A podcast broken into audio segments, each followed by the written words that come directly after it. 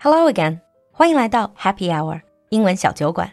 关注公众号“露露的英文小酒馆”，加入我们的酒馆社群，邂逅更精彩、更广阔的世界。Hi everyone, and welcome back to Happy Hour. 欢迎回来酒馆。It's going to be Mid Autumn Festival again. Have you got your mooncakes? 马上又到月饼节了。In the past few special Mid Autumn episodes, we have talked about the festival itself stories about the moon, as well as an episode dedicated to sweet things.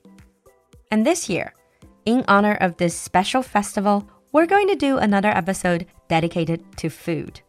After all, you know I'm a bit of a foodie. 今年酒馆的月饼节特辑，就让资深吃货露露再带你开启美食之旅吧。So get your snacks and your napkin ready. Let's get started. Since this is a festival for mooncakes, Let's start with 月饼。不知道你吃月饼喜欢什么馅儿的？其实你仔细想想看，我们中国人的面点里真的有特别多带馅儿的。But that is actually not just in China. It seems to be something that is shared across different cultures. So in today's episode, let us talk about those pastries, food with 馅儿 in different cultures.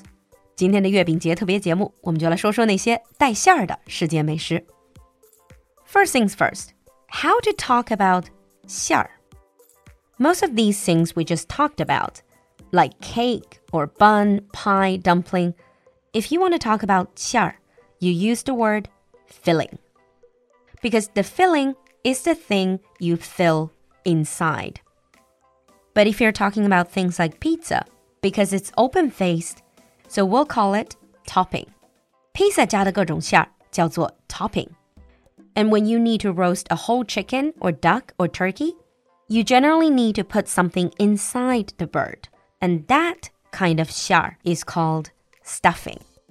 So you stuff an animal, you fill a pastry, and you top a pizza. Back to things with fillings.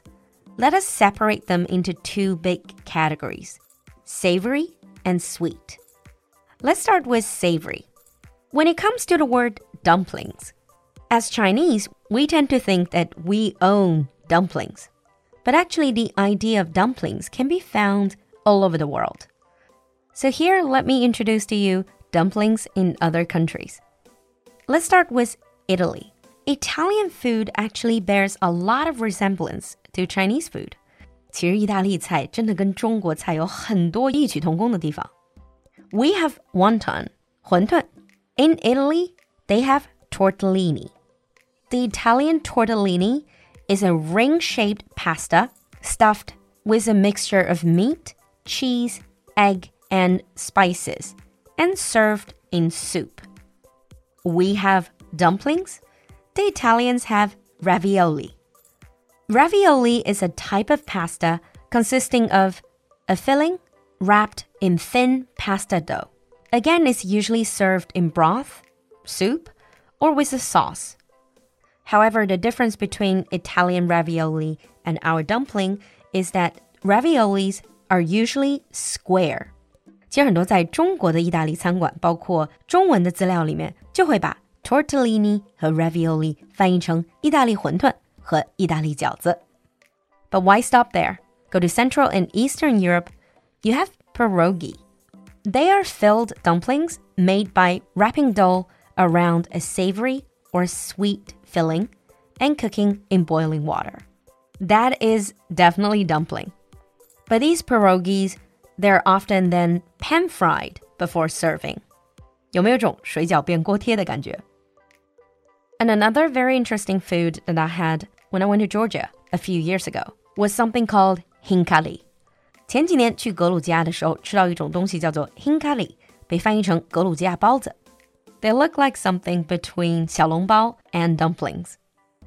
One thing to note though, in some European countries, when you say dumplings, they're not the dumplings we're familiar with. They usually don't have fillings. 不过在欧洲有些国家，比如德语系的国家，如果看到菜单上有 dumpling，那说的多半不是我们认为的那种有馅儿的饺子，而更像一个很大的面疙瘩。Honestly, not a big fan of it. Moving on from dumplings to pies. Pie is a big umbrella term that covers all sorts of food. Again, let's start from Italy. One of the things Chinese often joke about is that Italians learned how to make pizza from us. Originally, they wanted to make xiaobing, but because they couldn't figure out how to put the fillings inside, so they put it as toppings on pizza.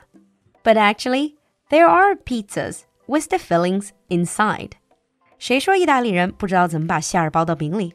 Let me introduce calzone. They can be found in many Italian restaurants in Shanghai or Beijing. Calzone is basically a pizza folded over.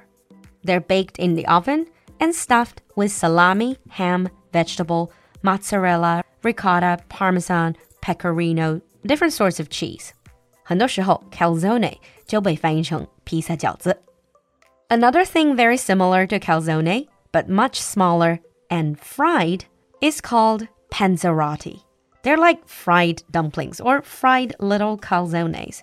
这个被翻译成意大利炸饺子。Although the fillings inside are different, the general idea is something we can definitely relate to. Also in southern Europe, if you go to Spain, they have something very similar. This is called empanada. 西班牙有一种叫做 empanada 的西班牙饺子或者馅儿饼，depending on how you want to translate it.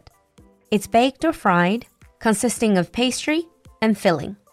And honestly, I think this whole idea of putting meat vegetable inside a pastry casing is something that people all over the world would do. 其实尝多了世界美食，就会发现馅儿饼或者干脆是饼皮包一切这种精神是全世界通行。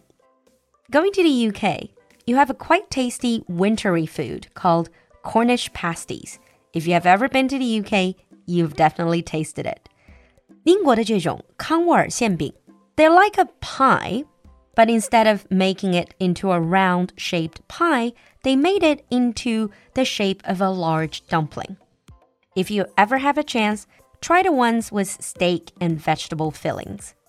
They are delicious, especially on a cold winter day. Perhaps it's because there are so many cold and wet days in the UK. They are experts in making pies. The very famous steak and ale pie 牛肉啤酒派. Ale is a type of beer. It's definitely one of my favorite English food. 基本上就是把慢炖牛肉堡包到酥皮里的感觉。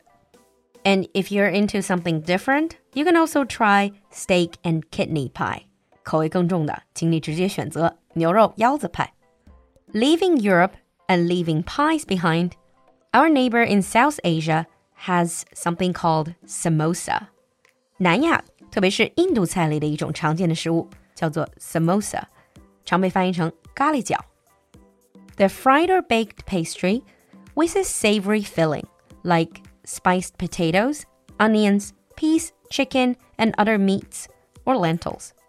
They may come in different forms triangular, cone, or half moon. Even things that are flatter, that shape more like